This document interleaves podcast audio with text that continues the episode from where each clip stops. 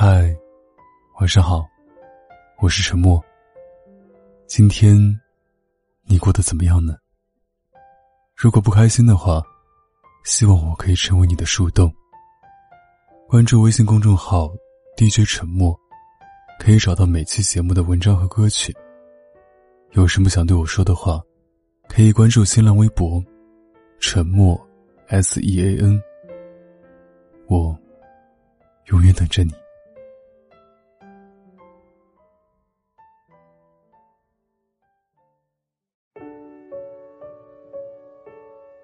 今天早晨，有一条消息报上了热搜。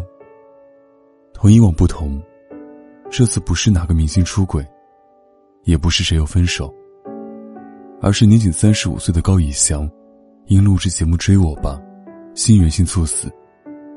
看到这条消息时，我脑中的第一反应就是不可能。因为一直以来，在我印象中，高以翔都是一个爱旅行、爱健身的人。他有着八块腹肌，还有着令人羡慕的生活状态。这样的人，是最没有理由以这样的方式离开的。可当我看到下面网友的评论，才知道，昨天的凌晨，高以翔还在发微博，今天凌晨还在拍节目。而且是这么危险的极限节目，整个人都处在一种高负荷的工作状态下，所以才会发生这么突然的事情。我们总会轻易将某些事情归结为意外，却不知道很多意外其实都是积攒已久的突然爆发。很多时候，那些我们看到的健康，都只是生活的假象。很多人都在我们看不见的地方苦熬着。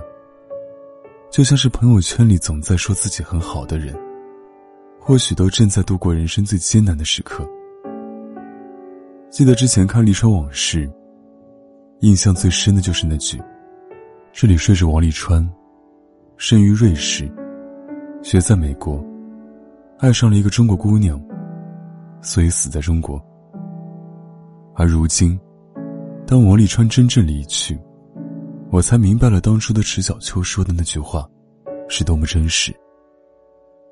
我让你的人回来，我让你一个活生生的人回来，不是一个幽灵。我们总在奋不顾身的时候，忘记其实活着比什么都重要。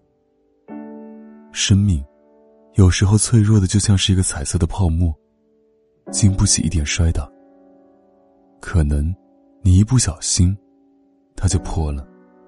再也回不去原样。三十岁的上海交大附属瑞金医院新婚医生金健，凌晨猝死在办公室。彼时他的妻子还在家里等着他一起回来，去看电器。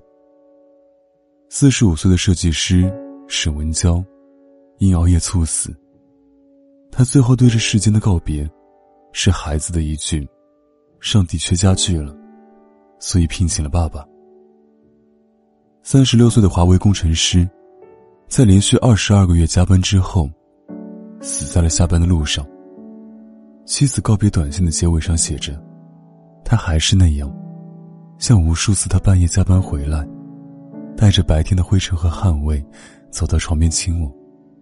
我被他吵起来，失去睡意后，再静静的看着他在我身边，沉沉的睡过去。只是这次。”他再也不能睁开眼睛，不能张开双手拥抱我。你不知道，你是多少人活在这世间的意义。当你离去，有多少人眼底的光，也就跟着一起灭了。当你走了，又会带走这世间多少人的希望。所以扛不住的时候，就歇歇吧。因为没有什么，比活着更加重要。这世上，你相爱的和相爱你的，何其多。别总到了来不及的时候才后悔。别等到回不去的时候，才想当初如果不这样就好了。这世上买不到的是后悔药，等不到的，是再也回不来的人。你要知道，比起一时的强撑，你还有往后漫长的一生。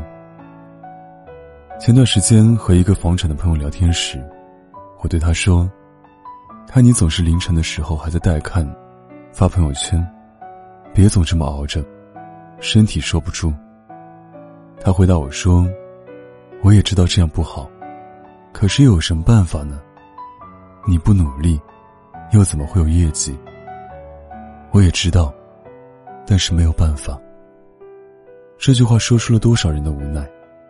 我也知道那样不好，但是房贷还没还清，孩子还要上学，父母开始老了，未来还没有着落，而且不九九六的话，会被很多公司拒之门外。我们被这样或那样的理由牵扯，然后不得不把生命放在了人生排序的末位。所以，不知道什么时候开始，工作的意义。开始变成了不惜一切代价，用透支生命去换取更多的回报和更好的机会，仿佛成了当代人默认的一件事情。我们带着全身的勇气去卖命，最终得到的不过是一句：“这不过是生活的常态而已。”就像是之前的一篇文章里看到的那样，不想加班，却不得不加班；不想过劳死。却还是冒着会过劳死的风险，赌那个万一。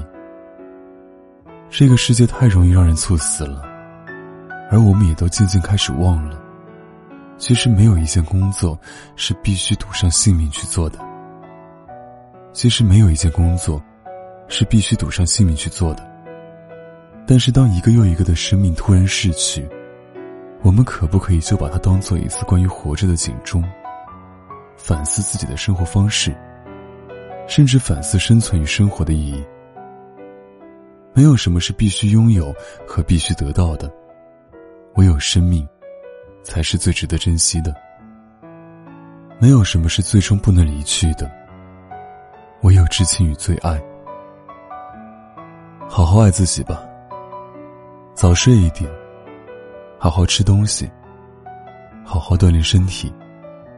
哪怕就是要放弃一些东西，但如果这样，可以拥有长久的健康，其实才是一种最大的获得。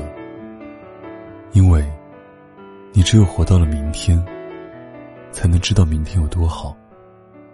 你只有走到了未来，才会知道曾经的放弃，其实也是一种拥有。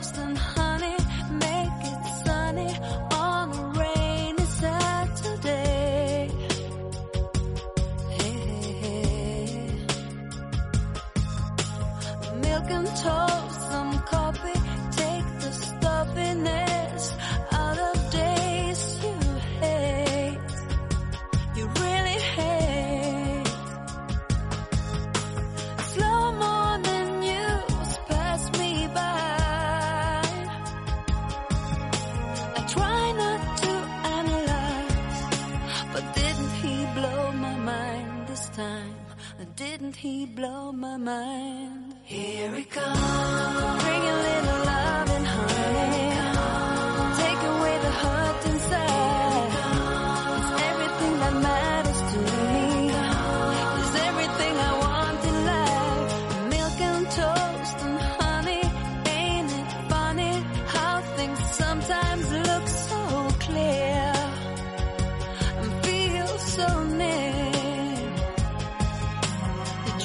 I agree.